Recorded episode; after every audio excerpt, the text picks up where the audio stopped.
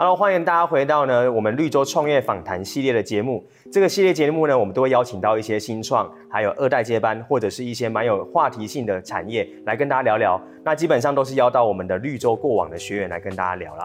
那今天比较特别哦，因为像现在呢，在疫情过后，其实有很多的一些自由工作者慢慢的出来了。那包含有一些知识工作者啊，或者是有一些是卖一些服务类型的工作者。但常常遇到最大的问题呢，就是自己的时间呢会达到一个上限的天花板。所以呢，虽然养得饱自己，可是好像又很难再扩大。然后呢，一直过着这样的轮回啊。所以今天我邀请到的是我们第二期的学员，他呢他本身也是一个知识型的工作者，他本身是在教学在英语方面的。那他很特别，我们讲到英语呢，常常就是说，哎、欸，教小朋友，但是他今天教的不是小朋友，而是我们的首领组的成人。那他怎么样从一个人慢慢的可以扩增出来？我觉得这个过程的故事应该是大家会很好奇的，所以我今天就邀他来跟大家分享他的心路历程。所以我们就一起欢迎今天的受访者是我们的伟杰，Hello，大家好，我是伟杰。那其实我的艺名叫旅行啊，嗯，那我我的公司叫做莱科英语。那我们的客户呢，或我们的学员很特别，是首领组，我们平均年龄大概是五十岁上下，可能就是一些接近要退休但还没退休的一些学生。嗯，所以这个真的蛮特别的。所以顺便就顺道来聊一下，就是为什么会叫莱科英语，以及就是这个品牌大概多久的时间呢？那莱科英语其实是这一年的事情。其实我以前叫旅行英文，因为随着团队越来越多，然后学生越来越多，我觉得个人像那个刚刚教练说，个人工作者如果要突破，一定要去掉个人化。我觉我觉得啊，所以我就把旅行拿掉，变成来科英语。那这个名字其实是来自我们的 slogan，叫 Just Like It，就很单纯的喜欢，所以就叫来科英语是这样子。OK，cool。而且这真的就是有点就是打破像一般补习班老师不都有艺名，然后他的照片就等于那个，所以你等于是说，因为你想把。呃，莱科这个品牌放在前面一点，而不是说都是灌输在你身上。对对对，最好就是一个最好就是就是没有人知道我是谁，没有人知道那个背后的人到底莱科是谁，没有这个人。可是反而是把这个品牌，就是说。呃，很多人只要知道是莱科英语的首领在那边学英文，就是都没有问题。没错、嗯，没错。OK，大概是这个概念了哈。那我觉得很有趣，就像我刚才开头讲到的，很多时候我们都是知道说学英语，英语讲话嘛。对。那会话，那应该都是小朋友，所以现在很多儿童美语啊、英语啊这些过程。嗯。那你是什么样的一个契机，你居然会切到首领这件事？我觉得这应该是观众也很好奇，要不要跟大家分享一下？哦，这是。一场意外，就是我我大概我大学毕业后，其实我对未来很很焦虑啊，不知道自己要做什么，嗯、所以我去当兵嘛。那我们那一年刚好就是全面替代役，所以我就去当替代役，哦、然后我被政府分发到台南市社会局的一个单位。那那个东位呢，叫做松柏娱乐中心，听这个名字就很老，对不对？很松柏，很松柏，很长青。那它它的它它这个这个它是一个五层楼大楼，那它里面就有很多什么英语课、瑜伽课、嗯、这种课程是政府开的。那呢，它的报名资格是要台南市的市民，要五十五岁以上。OK，对，所以他我就在那边服务。然后我渐渐的发现说，哎，其实想学茶艺或是想学英语的，嗯，这种五六十岁的很多，尤其是英语。嗯，非常非常的热门，所以我那时候觉得，哎、欸，也许这个市场很大，可以去做。一开始就这样开始的、啊。OK，所以你看到了，就是说，哎、欸，原来是有一个呃这样的一个市场存在。对。那因为我我我知道说你过往曾经其实也是在补习班嘛，嗯、对不对？那后来有一这样的市场，是不是也是因为说，第一个现在来讲的少子化，对，也是一个，但是熟龄组反而是更多的。我我我都跟别人说，就是一个东西，一个词语叫此消彼长，就是哎、欸、少子化，学生变多，但是我们同时也在老龄化。我们五六十岁人口基数增加当中，所以那时候我发现，哎，少子化让很多补习班很难经营。那其实代表说，有一群人突然跑出来，他是有需求的，所以我都专门针对他们在做，嗯、是这样。OK，这是一个蛮聪明的看法，所以我觉得这个呃察觉度，我觉得也是想分享给观众，因为有时候我们看到，例如说，假设他去当兵，搞不好就只是说，哦，啊人很多啊又怎样？我每天就好想赶快放饭哦，对，对，可是你却是有发现这个细节的，我觉得这个是也可以提供给。观众们，就是如果你在创业，其实要常常能够反映市场的现象去举一反三，嗯、我觉得这也是蛮重要的。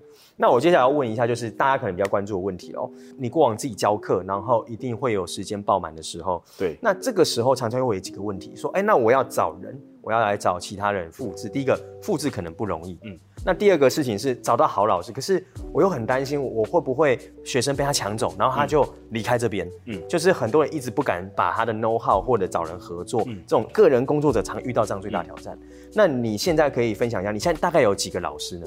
目前最多班级是四位，四位嘛，对不对？对，所以等于是你已经有这样配合的过程都是算顺畅的嘛。那可不可以跟大家分享一下说，你你当时候是怎么从一个人，然后呢，你后来是什么样的原因跟做法或契机，你开始找到人家合作呢？一开始是我是一个人教，但我后来渐渐发现说，哎、欸，我在这边上课，可是很像教练说的，很快时间就满，所以那时候为了解决这个问题，我做的第一件事情不是找人，嗯、我做的第一件事情是把教材规格化，嗯，就是我把所有教材整理出来。那理由是我只要不管找到谁，我的教材都一样，他都有办法上。OK，我把标准化，对我把它规标准化，所以对我来说，我只要找老师，他发音 OK。有基本概念，就算是新手也可以上，也可以马上入手，嗯、因为我的教材都是规格化的，就也不会说太吃个人能力。对，哦，这是第一个还蛮重要的，所以也因为这样子，后来来的老师反而就好上手。对，我想老师看教材就有办法上。嗯，对啊。那你你自己当时候会不会担心？就是我刚才说的，就是哎、欸，有一些老师有个人魅力啊，嗯、吸粉，他会不会担心他把你的学生带走，还是怎么样？哎、欸，这个这个这个一定是会，啊、所以我觉得标准 SOP 啦。那个我们叫旋转门条款合约要写，嗯、就是如果你把学生带走要罚款。那我觉得这也是下下策。但为什么老师很难把我学生带走？有个原因就是还是回到我的教材，他离开我他就没有教材，他要自己花时间。嗯，他的经济效益很差。嗯，他在我这边不太需要准备教材，他就来看教材做给你上。他离开我，他就必须自己去准备。嗯。所以等于也是会找到说彼此可以共赢共利的地方了。嗯，没错。那那你觉得你自己的老师，你会跟他们去沟通关于说，因因为的确教材是这样，但他如果真的看懂你的话，他可能也可能会去做这些事情。那你是怎么跟他们协调沟通，或者是怎么找到比较有共识的人呢？我觉得一开始我在测试的时候，我。呃，比如说我有十个班，我不会找五个老师，一个人两个班，我会找十个老师，让他们去测试。嗯、那我觉得就是我们有句话说什么，看一件事就等于看全部事嘛。对，我就看他做事认不认真，其实都大概知道他的个性。嗯，那认真的我留下来之后，我把其他老师请他们离开，我把他班给那些负责老师。嗯嗯嗯，是这样子。所以其实是等于是看他的实际教学，然后去筛选出对跟你们比较契合的。没错。OK，这也是一个蛮好的做法，就是可能有点像说我们讲 MVP 对市场 MVP，但是对、嗯。在合作的人也要 MVP 这样子，要要要是了解。可是因为这个真的不容易啦，就是我觉得第一个可能还是讲到就是心魔吧，嗯、还是得去跳脱说这个我为了害怕这样而我一直尝迟迟没有尝试，对，可是可能就会一直被困困境在那边。没错。好，那我我想问一下，那这过程肯定非一帆风顺嘛？对，这三年来，那你你自己在这过程中有没有什么是你比较遇到比较印象深刻的瓶颈或挑战的？我觉得。做成人的英语或者成人的才艺，有个最大的问题就是所谓的那个流失率。嗯，因为对成人来说，我都说我们其实教英文啊，我们跟俄美最大差最大的差别，我们做成人的我们是软性需求，俄.美是硬性需求。对，就硬性需求是不管怎样一定会给他上，但软性需求不是，他心情不好或者忙他就不上。嗯，所以我就说我们其实不是在教英文，我们是教一个才艺。对，怎么让他继续学这个才艺，他的流失率还有或者他保留率就非常重要。所以我常常我在一开始之前常常遇到，哎，一第一个月十个人，第二个月剩三个人，流失率很高哦，真的，一直会有这种问题存在。嗯、所以这是我们嗯呃早期一开始在做的时候最大的一个挑战。那针对这个话，你后来你觉得你你是做了什么样的呃调整或改变吗？就是怎么留住这些这些所谓的成人呢？后来就是我们开始会。使用的那个叫什么？那个叫顾客关系管理，那个英文叫做 C C R M。对对对，就是我们会办很多呃软性的活动，比如说像我之前有办讲座，比如说讲游学的讲座，OK，或讲异国歌曲的讲座，就让他们在上课之外的时间还可以接触到我们。嗯，就是嗯，而且有所谓的应用性，对不对？对对对对对，就是呃，就跟就跟手机的 App 一样，它不断提醒你，我也不断提醒他们说，哎，有来客，有来客，有来客，让他们增加粘着度。OK，所以其实各位这边我觉得也蛮不藏私的啦，就是当然 CIM 每个人怎么做在在个人，我们就不会问到那么细。嗯、可是至少呃很重要一点是，其实保留或回购率，你做零售都好，其实关键是你对你的客户的了解程度到多少。真的真的。那你你自己当时候那个呃在这些过程中，在创业过程中慢慢建立团队，你自己遇到挑战的时候啊，你都会用什么样的？途径、方法或资源去克服，或者去找找寻一些解法呢？我记得我们我在这一两三年来，常常有时候是为了业绩，有时候是为了找人，嗯、这真的是很头痛。但我觉得最快的方法是去问人。嗯，其实我身边周遭有很多跟我一样在创业的，但是我必须讲，你不能找那个创业找你太多的了。嗯，或是他太成功了，他对他的建议对你来说没有意义，太大了。对，他要找你，你要找你跟你类似差不多的，所以我会问他们，你在我这个阶段的时候你是怎么解决？嗯，他们他们的建议就会非常精准。嗯嗯，对，因为他们可能也历经过那一段。没错。那时候来那个绿洲嘛，那时候已经是第二期，其实算蛮早期的。嗯，大概在二零年的时候。嗯，对，一九二零年的时候。那你自己在这绿洲的过程以及结束后，你自己得到的一些收获或者是一些启发，嗯、有没有让你比较印象深刻，或你可以让帮助你比较多的地方？我觉得是这样子，就是上课的当下跟后来回去看感受完全不一样。嗯，因为我现在过了两年嘛，那因为那时候笔记还留着，所以我常常会去看。然后那时候我们讲了那个他们叫做消费者那个认知地图，就是他们的、嗯、他们的整个整个生活的路线，还有顾客关系管理。嗯、那时候我看，其实因为一开始我的学生很少。没什么参考价值，我那时候没什么感觉。对。可是随着我学生越来越多，发现哎，现在对我帮助很大，所以我觉得我会开始越来越习惯把以前的笔记拿出来看，嗯，然后就重新调整自己应该都怎么做。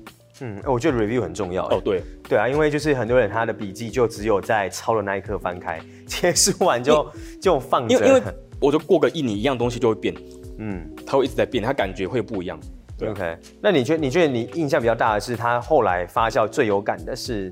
哪一个桥段，或者是哪一些事情？我觉得是在做那个市场调查分析。那时候市场调查分析大概分为内外嘛，就是他们呃消费者他大一天自己的流程，还有整个外在环境的变化。变化。那时候我在上课的时候，应该是 COVID-19 台湾还没爆发，对，只是外国刚开始。对，所以那时候没什么影响。可是过了一年，二零二一，大家应该记得那时候大封城，外在快速变化，我的、嗯、那时候社区办完全不能开。对，所以我就想到说，哎、欸，既然大家都不能出门，那我就马上开线上，嗯、结果就非常成功。对，快速增长了到呃三到四倍的学生。我记得一个月可以涨三四个学生，那一阵子我可能涨了快一百个学生。嗯，对，就是因为外在条件快速改变，嗯、所以我觉得幸好那时候有去复习啦，不然如果如果我死脑筋一直在想社区班，那我可能会放弃，那我可能就错失这个机会了。嗯，这个其实就是像我讲的，就是有没有去活用在这个上面的东西。那包含我们其实，在绿洲。其实最常谈的就两件事，一个就是客户的样貌跟状态，对对对对对，然后另另外一个真的就是所谓的环境分析的了解。我要这变化差很多，对啊，尤尤其是我觉得这几年，嗯，你看一下子封城，一下子解封，一下子整个消费习惯都改变，对，一直在变，然后喜好也会改变，对，疯狂变化很大。所以有可能像你讲的，本来的，我觉得刚有一个很概念的东西很棒，就是英语本来对他们来说是一种呃非必要品，嗯，可是在这个情况下的心境啊、环境的改变跟压力。有时候英语反而变成是，也许是一种呃它的必需品呢？就为什么？因为它可以有呃跟其他的同学同文层哦聚集在一起。有时候是学这个英语过程中的这个感受哦，对对，带给他的一个成就感。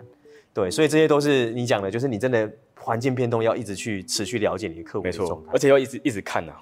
嗯，要一直一直一直随时复习，没错。所以各位那个老板们，就是你如果也在看这个影片到现在的话，一定要记住，就是我们如果现在一定要居安思危啦，就是在我们现在很顺的时候，不能就觉得说啊应该就这样，然后就放弃思考这件事情。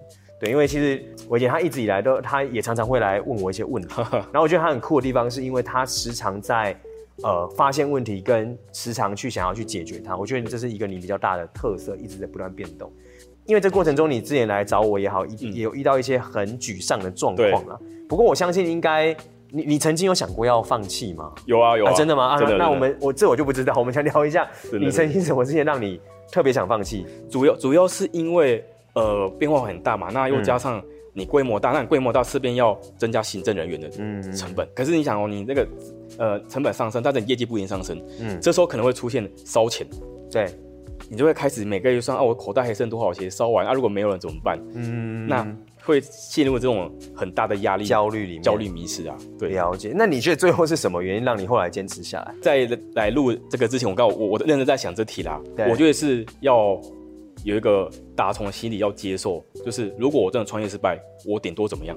嗯哦，就是最后最惨了不起就怎么样？就我顶多就去公司上班，我我甚至可能去可能去跑外送，付贝塔。嗯，反正这个世界那么多人在跑，我我其实没有比较了不起啊，我只是跟别人在回去做一样工作而已。所以当我能接受说，我顶多了不起就这样子，然后我都会变得很理性。嗯，对，判断力就会增加。所以其实有时候恐惧反而是自己想出来的。哦，对，我觉得他刚才那个方式非常好，就是啊，反正。倒了怎么样？啊啊，就这样啊，对不然呢？反正你又不是赌身家，说对对对对我几那个欠了几千万，新创公司很容易倒嘛，不是说什么九九就十趴嘛，对不对？倒了啊，正常啊，活下来好，不要不要这么消极啊，帮我剪掉。但是就讲到一个点，就是如果我们有最高风险，说，哎，我了不起这样，我可以承受。其实你只要知道你的停损点在哪里，啊，对对对，哎，基本上你就敢全力以赴去冲刺。哎，这个概念我觉得是很棒的观点，难怪你后来变得更积极了，这样就就就这样子啊，就接受了，对嘛？真的要接受了。了解，我们一直在讲说这种呃，好像有困难啊，不知道下一个月潜在哪这种压力，的确这是创业会遇到的，嗯、也是这些可能个人工作者现在正面临的挑战。我要不要请人？嗯、我要不要呃成立成公司？我要不要？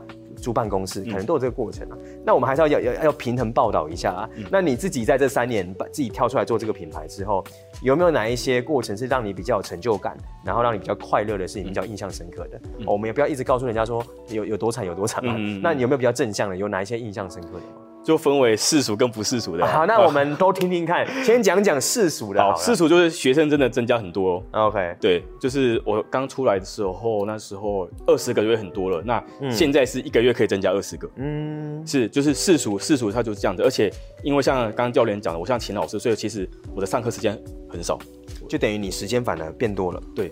就是那个叫什么？那个叫时间的那个复制性，就一样时间嘛。嗯、比如说我早上一个小时，我请三个班，我的时间是乘以三，效益是乘以三。对，所以我觉得这是我目前真的很有成就感的事情。嗯，这是事情，就是简单来说啊，时间变多，这个很重要，也变多了。对啊，创业这真的是重要，很现实的问题啦。对，可是我蛮认同的，因为如果我今天啊创个业，然后搞得搞得有够累，但是最后就是跟上班一样的薪资的话，那。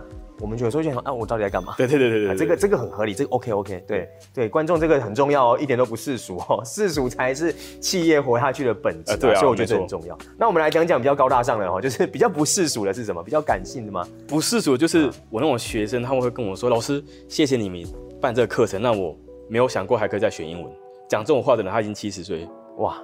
对，现在是要把我弄哭吗？就是常常会有这种很感性的发言啊，嗯、不然就是有些学生，你像他们六七十岁，确实很容易生病，有些什么癌症第三期，他又跑医院，还在学习，然后就说很谢谢我们什么，在这个时候还可以教，他们每次觉得这个工作好有意义哦。对对对，所以我那时候我觉得哦，好感人哦。嗯，像有时候什么不顺利啊，或是不顺遂，我就想想看，其实如果我把这个来客收起来，那这群人他们又没事做了。嗯嗯，所以有时候反而你的存在是带给他们更多在生活上的意义，大过于学英语的本身呢。对对对，没错，我们是软性需求啊。嗯，对啊。那你自己听到这些东西完之后，会增加你对这个投入度的？会啊，马上截图发文啊，赶快拿素材出来，一定要素材的，一定要素材。哇，这这个人真的很世俗，不，这个人真的很现实，但是却也会因为这个。动力而产生的这个这个还他除了发文之外，我还会截图传给老师。比如说他是上呃 Lina 老师的班，我说传给他看，哎，你教学很成功，很有意义，有没有管理部署的这样子？哎，这个这个可以讲吗？这这是真的啦，因为我们常常也在说领导领导团队，有时候你你要让你的伙伴知道说，哎，其实他做的事情是有意义的。没错，其实呃，旅行他自己本身的个性啊，就是大家应该有感受到，就是他是一个。呃，我觉得他是一个很理性的人，嗯，可是他也相对性，他也知道说我要怎么去把问题解决，可是他同时间也会去照顾到说，哎，我要怎么让老师留下？其实成就感有时候在这件事情上也是很重要的啦，没错，对，所以我觉得呃，透过他刚才讲到现在，我觉得大家可以去思考，就是你今天如果还是一个人的话，其实很多问题是你讲出来，你还是可以。啊、呃，揣摩一下。假设我今天要呃开始找第二个人、第三个人，其实就慢慢的先做，从第一个开始嘛。嗯、对对对对。对啊，我觉得要先做了才知道啊。对，我们讲了优跟劣嘛，就是有各种的挑战。那我现在聊一个比较实际面，就是说，很多身边的朋友曾经一定应该你也有听过，有些人会跟你说、嗯、啊，补习班好好做啊，干嘛自己出来创业很风险很大啊，嗯、不要创业啊。可是同时间你又看到很多人叫人家不要创业，自己却创得很开心。嗯。对，所以这其中一定有一些奥妙跟一些秘密嘛。那这时候就有人，我有一些学员曾经来问我，那那个那个他想创业，我说那你要创什么？他说啊，我不知道，可是我就觉得我要时间比较自由或干嘛干嘛。嗯、啊，我觉得他不知道哪里产生了这个误会然后。嗯、所以我想要问你的事情是，你自己从本来比较稳定在补习班教课，嗯、到你自己出来承担所有的一切风险，这过程中在生活上最大的差别是什么？生活上最大的差别就是。嗯我就是上班的时间，嗯哼，就是感觉没在上班，但其实好像一直在上班。欸、其实你知道，来到这一题的每个老板都这样说。对啊，那你觉你觉得差异的细节，你可以描述一下吗？差异的细节是，之前在上班嘛，你下班就下班，不关你的事。哦，对。但啊，但我们因为我们现在没有打卡，我说我要睡到十点、十一点都可以，可是你就要替你的流失率、你的学生负责。对。所以你会一直想着这件事情，即便是假日你还在想。嗯。这是最大的差别。甚至可能连去度假，嗯，有时候还在想工作，对不对？对。嗯，所以。各位，我们已经帮你们验证了。如果你今天呢是想要创业，可以让自己有更多时间，我认为有可能，但是精神层面又是另外一回事。哦，对对对，对你可能可以决定你要睡到几点，你可以决定啊、呃，你你什么时候要在哪里工作。可是基本上你要为你的整个开销、经营跟收入负上全责。没错，而且尤其是你今天如果有同仁、有导、有老师、有伙伴的时候。嗯他就又不是只是为了自己了，嗯，对，没错，所以这个是大家可以去参照的。所以日常生活是 不一样的人，对，总是还是会有压力存在。嗯，你自己是透过什么方式去平衡说，在工作压力跟生活之间取得这样的一个协调？你都会做什么？我我后来有领悟到一个诀窍，就是，嗯，呃，要把时间很明确规划出来，他这这段时间要干嘛？比如说，我每个礼拜二。就只负责想业务招生的事情，Okay. 也就是我礼拜三不能想。哦，你有把它区分出来？对，我礼拜三要改教材，嗯，而我礼拜四要去看流程，礼拜五我要去可能参加商会或是干嘛干嘛干嘛、嗯、其他的活动，要很明确的。哎、嗯欸，业务到这边都停了，你就不能再想，要想下礼拜再说，不然会没完没了。等于是说要把它去有点像专案的方式去做管理这样子。对，哎、欸，这对你来讲应该也不容易，对不对？要练习，嗯，因为因为我我们自己课程有去做一些就是天赋强项的测试啊，那其实旅行它本身是比较跳钥匙的，哎，对，发电机，对，所以他今天如果要做这件事，我觉得这不简单的。不过这真是真的，因为如果你今天是个人工作者，到要规模化，一定会遇到自律很大、自我管理的挑战。没错，没错，没错。对，所以嗯，这个方法可以给大家参考，就是平衡的话，你就是礼拜几做什么，礼拜几做什么，固尽量尽可能把它固定下来。嗯，那你自己面对压力上面的话，你的排解都会做什么事情呢？我是发电机，其实我百百分之二十是节奏，我是上下行。嗯、OK，我是一个很矛盾的人，所以我平时就是很务实，但是又很想要创意。所以我我这个人就是充满 冲突，所以我的兴趣呢就是打拳击跟打坐。哦，打拳又打坐，没错，静跟动，没错。我的我的我的最大兴趣就是这样。所以你会打坐？会会会。哇。太酷了，对对对，宗教式的训练，宗教式的训练，就是有点像是沉沉淀下来。对，没错没错没错。OK，所以运动跟静态是一个做法。没错没错，了解。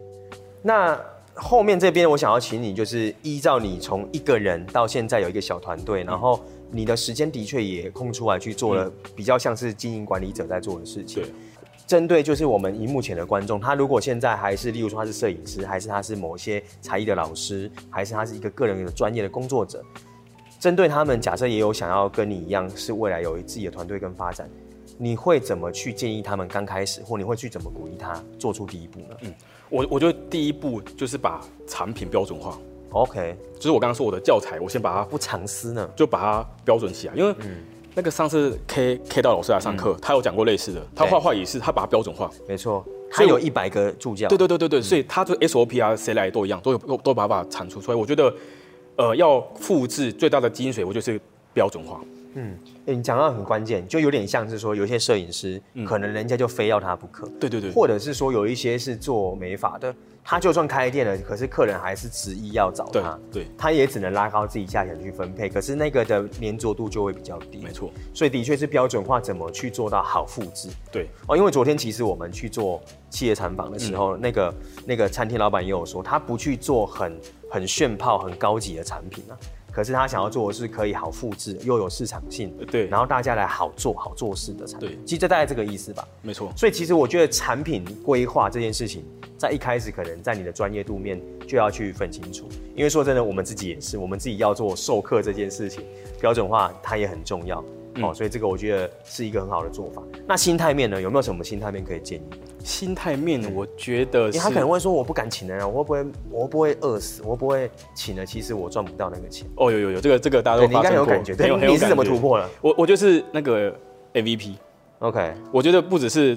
呃，卖市场 MVP，你所有尝试都要 MVP。嗯，你你比如说，比如说你是摄影师，那你就先，你不要全部都给他嘛，你先请一个小段或是一个案子给他。嗯，你慢慢尝试，然后你会慢慢习惯说，哎、欸，多了一个人在做你这件事情，然后一步一步。像我一开始其实算请半个老师，就是我一节课我上一半，他上一半，OK，然后再变成一节课都给他，再是教材给他设计，就就是就是这样子。嗯，MVP 就是最小可行性的成本行动啦，所以这个概念也可以分享给，就是如果你现在是新创的话，很鼓励你，就是。我们也不要说一次我们就要 all in 啊，嗯，还是说一次我们就做到什么程度？反而是在风险可控的情况下，就像你讲的，就是最惨不过就这样，那我们去尝试。没错没错，对这个其实我觉得旅行它用的非常好，它其实，在短短，其实你大概在这一年多的时间，就是开始成长在老师跟这些事情上，对对对，他就找到他的这个整个模式的手感了啦。没错，对，所以我觉得可以呃鼓励大家透过今天他的分享。可以去思考说，哎、欸，你自己的产业上面怎么也去做你的内部跟外部的 MVP，嗯，应该就会有很大差别。记得产品标准化。